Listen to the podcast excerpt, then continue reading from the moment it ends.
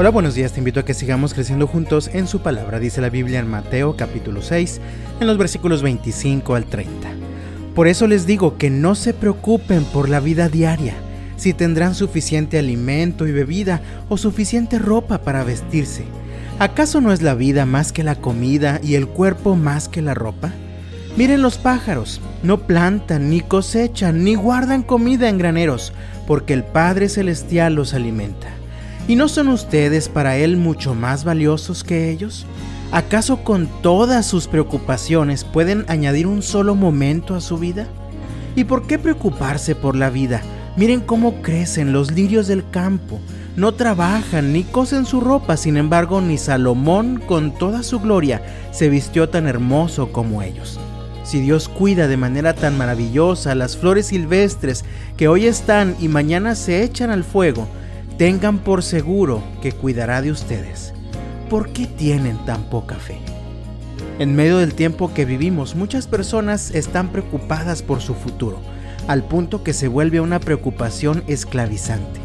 De acuerdo a las enseñanzas de Jesús, vivir atrapados en la preocupación no es vida. Igualmente, vivir solamente para hacer cada vez más dinero en la vida no es vida. Tampoco se vive de verdad cuando vivimos para satisfacer nuestros propios intereses. Entonces, ¿cómo se vive de verdad? Se vive de verdad cuando tenemos la capacidad de confiar en la fiel provisión de Dios, tal como lo hacen las aves y las flores silvestres. Se vive de verdad cuando confías por completo en que el Señor conoce cada una de tus necesidades de hoy y descansas confiando en su fiel provisión, cuidado y amor por ti. Leemos nuevamente en el versículo 26. Miren los pájaros, no plantan, ni cosechan, ni guardan comida en graneros, porque el Padre Celestial los alimenta. ¿Y no son ustedes para Él mucho más valiosos que ellos? Vivimos días en los que la preocupación, la angustia o la incertidumbre se apoderan de nosotros y nos arrebatan la paz. Y no es para menos con todas las circunstancias complicadas que nos rodean.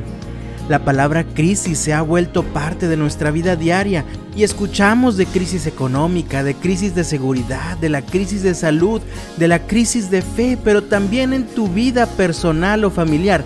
Estoy seguro que en este momento estás enfrentando crisis y necesidades. La primera reacción natural del ser humano es la preocupación y comenzamos a llenar nuestra mente de preguntas, de dudas, de pensamientos que funcionan como una pequeña bola de nieve que es arrojada desde la cima de una colina. Comienza como algo pequeño, pero conforme avanza, tiene un potencial destructor cada vez mayor. Y todo es en vano, porque la preocupación no va a cambiar lo que va a pasar en nuestra vida. Leemos en el versículo 27, ¿acaso con todas sus preocupaciones pueden añadir un solo momento a su vida? El pasaje nos llama a una acción concreta, a creer, a creer que el Señor conoce lo que necesitamos y a confiar en que Él sabe cómo ayudarnos en cada situación que enfrentamos. Si así lo hacemos, entonces podremos vivir ocupándonos de lo verdaderamente importante. A los seres humanos nos encanta desgastar nuestra vida tratando de controlar todos los factores que están en juego en nuestra seguridad personal o familiar. Pero sabes, muchas veces no podrás controlar todo lo que pasa. Por más que te esfuerces, no puedes controlar la salud de esa persona enferma en tu familia o ese problema desgastante en tu trabajo. Otras veces simplemente no tendrás los recursos necesarios en tus manos para solucionar tus problemas. Pero si estás en las manos de Dios, eres llamado a confiar y a creer en que el Señor conoce siempre tu necesidad de hoy. ¿Por qué tienen tan poca fe? preguntó Jesús a los que le seguían. Mi amado, ¿hay algo que te preocupa? ¿Estás preocupado por qué vas a comer mañana o qué vas a vestir hoy? ¿Estás preocupado por tu seguridad o por la seguridad de tu familia? Tal vez por la salud de tu familia, por su salud en los próximos días, en las próximas semanas o meses. Tal vez estás preocupado por la incertidumbre que hay en tu lugar de trabajo. Y entonces Jesús nos dice, así que no se preocupen por todo eso diciendo, ¿qué comeremos? ¿Qué beberemos? ¿Qué ropa nos pondremos?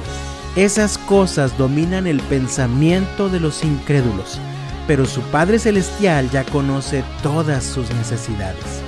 Busquen el reino de Dios por encima de todo lo demás y lleven una vida justa y Él les dará todo lo que necesiten. Mi amado, yo te invito en el nombre del Señor. Deja de preocuparte, eso no sirve de nada.